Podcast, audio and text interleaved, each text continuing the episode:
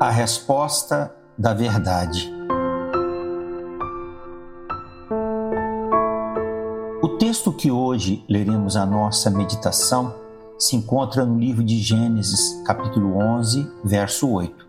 Assim, o Senhor os espalhou dali sobre a face de toda a terra e cessaram de edificar a cidade. Abençoa, Senhor, o ouvinte desta mensagem. Concede-lhe graça, alegria e vigor ao coração. Abre-lhe um entendimento para compreender a grandeza da verdade de Deus. É o clamor que faço em nome do Senhor Jesus. Amém.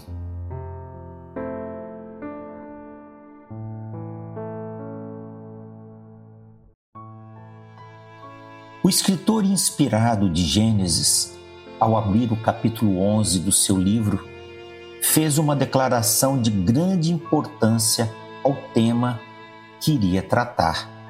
Era toda a terra de uma mesma língua e de uma mesma fala. Isso significa que desde Adão até as primeiras gerações após o dilúvio, não havia nenhum problema de comunicação entre as pessoas.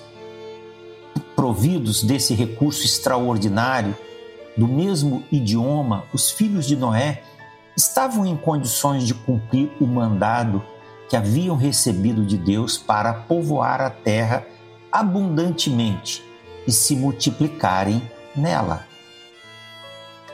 Todavia, contrariando a ordem de Deus, os filhos dos filhos de Noé, partindo do Oriente, acharam na terra de Siná, região também conhecida como Mesopotâmia, um vale abundante, de formosa aparência, onde decidiram construir uma cidade e ali viverem juntos. Era clara a intenção de unificação dos povos para que pudessem governar a si mesmos e não serem governados por Deus. Deus então frustra os planos rebeldes dos seres humanos, obrigando aquelas pessoas a saírem daquele lugar. O método simples e eficaz que Deus usou foi o de confundir a linguagem das pessoas. O mesmo Deus que havia dado a Adão a capacidade de falar mudou a língua daquelas pessoas. Isso gerou uma grande confusão e forçou as pessoas a se afastarem uns dos outros. Assim, aquele lugar passou a ser chamado de Babel. A palavra Babel é uma palavra de origem babilônica, Babili, que significa portão de Deus. Devido à similaridade de sons, passou a ser falado na língua hebraica pela palavra Balal. No hebraico, esse termo significa confusão. Assim, quando as pessoas deixam o conselho de Deus e tentam subir aos céus pelos seus próprios conselhos, o resultado não pode ser outro senão a confusão de línguas e a separação no mundo. O bisneto de Noé, chamado Nimrod, foi um homem poderoso na terra e Babel foi o princípio do seu reino. Nós podemos entender que a primeira tentativa rebelde de unificar os povos sob o mesmo governo humano foi de Nimrod. Em Nimrod, vemos reacender na geração dos homens pós-diluvianos o mesmo espírito egoísta que corrompeu a vida dos homens antediluvianos e que despertou a ira de Deus. Um desejo orgulhoso de domínio e grandeza que marcou a história das nações até os nossos dias.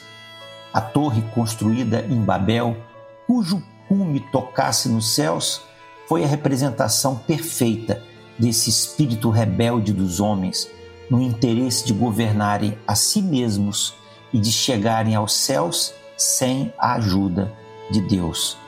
Alguns estudiosos, no sentido de conferir maior realidade ao texto bíblico, se esforçam para calcular as medidas da torre e estabelecer seu formato real.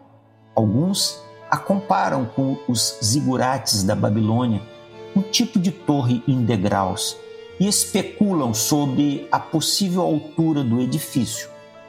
E, particularmente, julgamos essa tarefa uma tentativa sem o menor sentido prático ou espiritual. O que importa, na realidade, é o que a Bíblia registra: que os homens de Sinar, movidos pelo erro de sua rebelião, tentaram elevar-se acima de si mesmos, excluindo Deus dos seus pensamentos. O que julgavam elevado demais não passava de uma construção rasteira e ridícula que mal podia ser vista dos céus.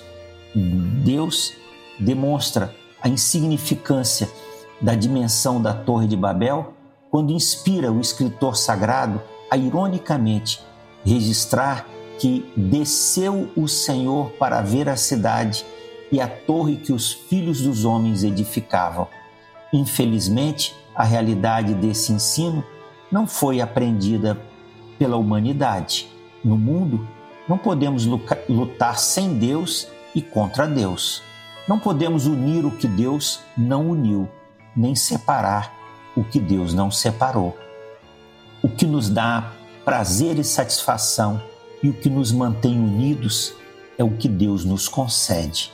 Os conselhos e a sabedoria de Deus é o que nos eleva aos céus, nos faz transcender aos lugares celestiais, não a imaginação dos nossos pensamentos. E Deus, independente da indisposição humana, fará cumprir na terra todos os seus propósitos, realizará o destino que planejou para suas pequenas e frágeis criaturas. O melhor que devemos fazer é prestar-lhe obediência, é reconhecê-lo como Senhor de nossas vidas e permitir que nos leve ao destino que eternamente preparou a nossa alma.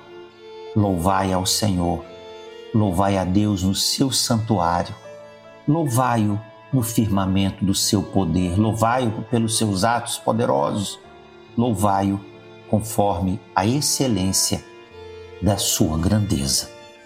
Que Deus o abençoe.